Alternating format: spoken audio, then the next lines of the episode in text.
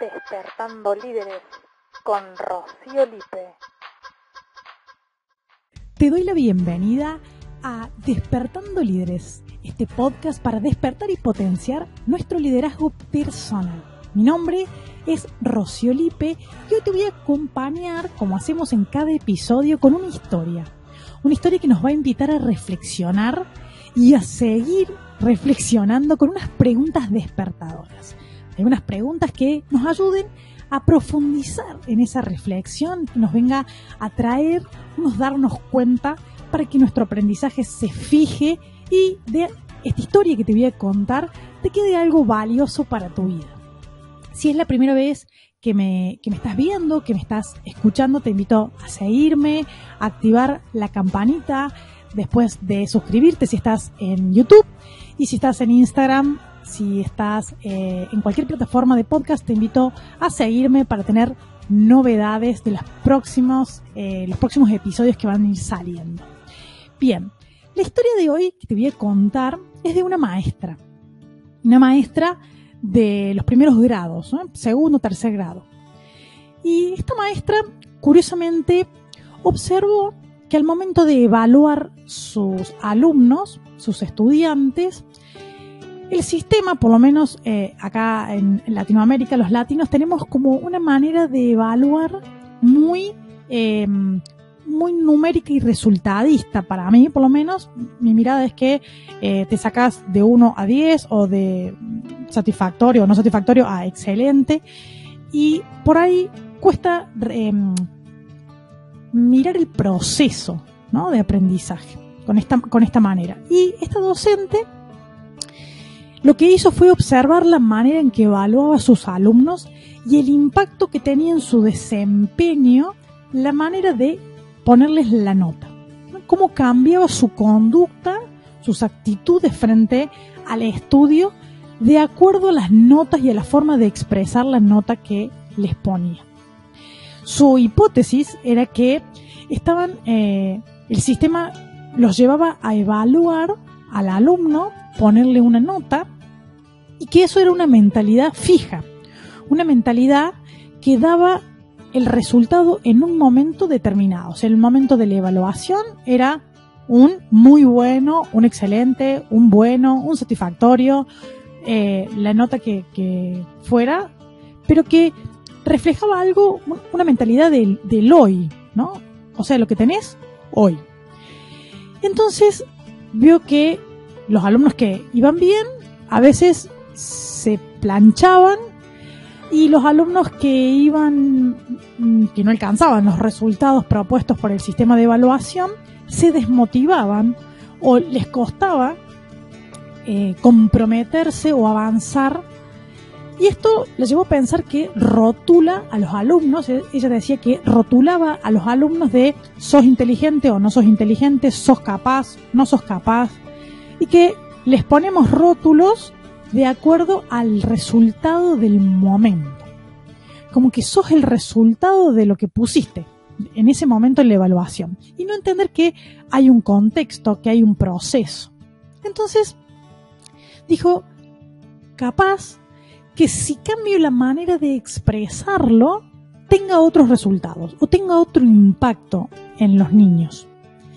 Y dijo, a partir de ahora, lo que voy a hacer es, si bien tiene que respetar un sistema de evaluación, lo iba a respetar, pero en el cuaderno y en las, en las notas que iba poniendo, en lo que recibía y leía el niño, le iba a cambiar la forma de expresarlo. Y miren lo poderoso del lenguaje, cómo a partir del lenguaje podemos cambiar realidades. Empezó a poner a los alumnos que alcanzaban el resultado que lo habían alcanzado, ¿no? Y a los que no cumplían con el requisito para aprobar, les ponía todavía no, todavía no alcanzó, ¿no? Pero todavía no.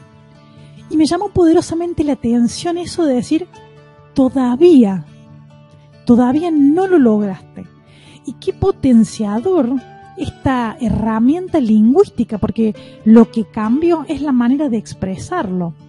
Y pasar de una mirada fija a tenés un excelente, un muy bueno, un satisfactorio, a todavía no alcanzaste esa nota.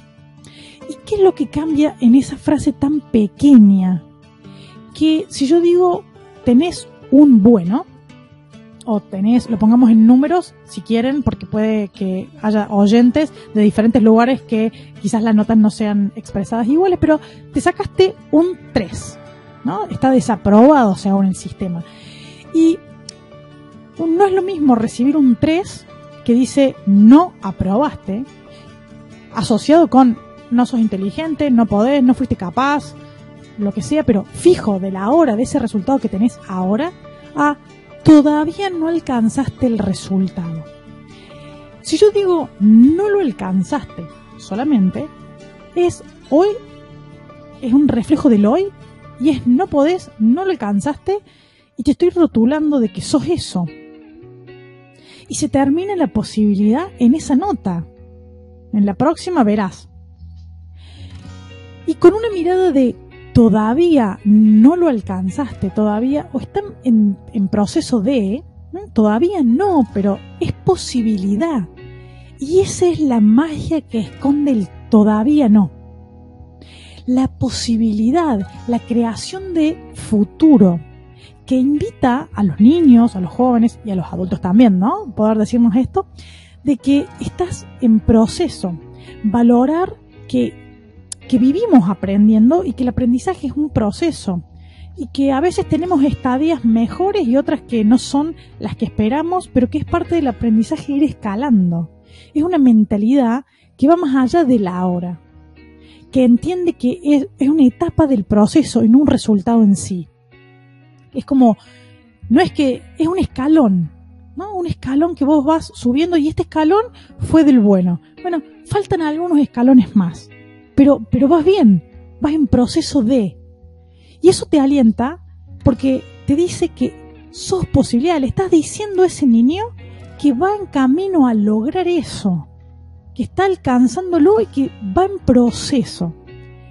Eso cambia el sentido del compromiso y lo que esta maestra pudo lograr es encontrar esa, comprobar esa hipótesis y ver que los alumnos respondían diferente al todavía no. Porque el todavía no les abría la posibilidad maravillosamente les decía que están por conquistar eso que quieren, el resultado que, son posibilidad. No es que te sacaste un bueno y sos bueno, sos el bueno que te sacaste, sos el 3 que te sacaste, sino que ese 9, 10 que te querés sacar, o la nota que sea, el aprobado, está en vías de desarrollarse.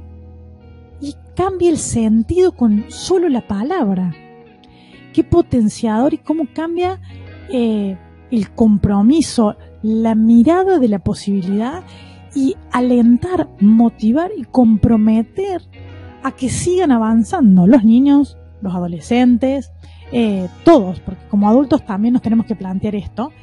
Y qué hermosa mirada, me, me inspiró pensar cómo trasladarlo a nuestra propia vida. Entonces, la reflexión tiene que ver con eh, con cómo lo estamos mirando, si nos estamos mirando nosotros y estamos educando a, los niños y a los jóvenes desde una hora, desde, un, desde, un, de una mentalidad fija o desde una mentalidad potenciadora de crecimiento, una mentalidad de todavía no. Poder reflexionar de cómo estamos diciendo y el poder de la palabra a través de la cual construimos esa realidad, a través de la cual educamos y acompañamos a los niños y a los jóvenes qué, valioso saber que tenemos el poder a través del lenguaje de cambiar esa realidad.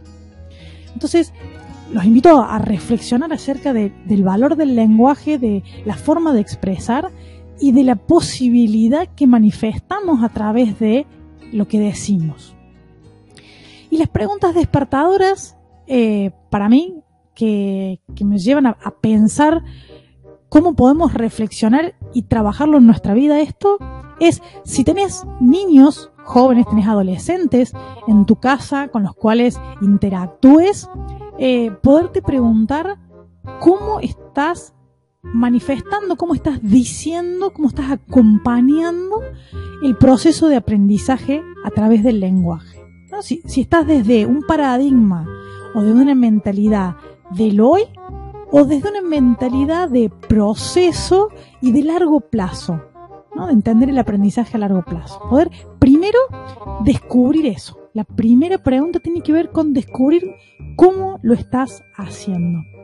Y después, la segunda pregunta, si ya descubriste la primera, te das cuenta que hay posibilidades de cambiar esto o que en algunas, en algunas formas, en algún dominio, con algunas cosas, querés cambiar la forma de expresarlo para aplicar el todavía no, es cómo vas a llevar este todavía no, o sea, qué lenguaje vas a utilizar, qué es lo que le vas a decir a ese niño o ese adolescente para apoyarlo, motivarlo y ayudarlo a que se compromete y que entienda que el logro es el proceso, que el aprendizaje necesita tiempo, necesita, es un proceso, tiene como etapas que son escalones y que lo vas a acompañar de la mano para que ese proceso sea bueno, sea exitoso, sea lo que ese potencial joven tiene adentro, ese potencial niño, todo ese potencial que tienen adentro está y va a venir a salir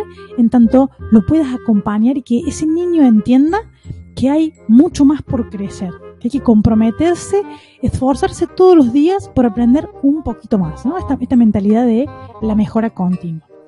Y por último, una pregunta para nosotros como adultos, ¿no? ¿Desde qué paradigma estamos parados? Porque pienso, como adultos a veces fracasamos eh, o entendemos que fracasamos en dominios laborales, en dominios de, eh, del aprendizaje en general y es todavía no, poder decirnos todavía no, preguntarnos en qué dominio necesitamos decirnos todavía no, estás en vía de desarrollo, necesitas aprender cosas que tenés que comprometer a aprender, pero que no sos el resultado ese que tenés hoy, solamente eso refleje todo lo que sos. Sino que tenés un potencial para desarrollar. Y que eso te aliente a ir por más. O sea, preguntarte cómo te vas a decir las cosas ahora para seguir conquistando logros.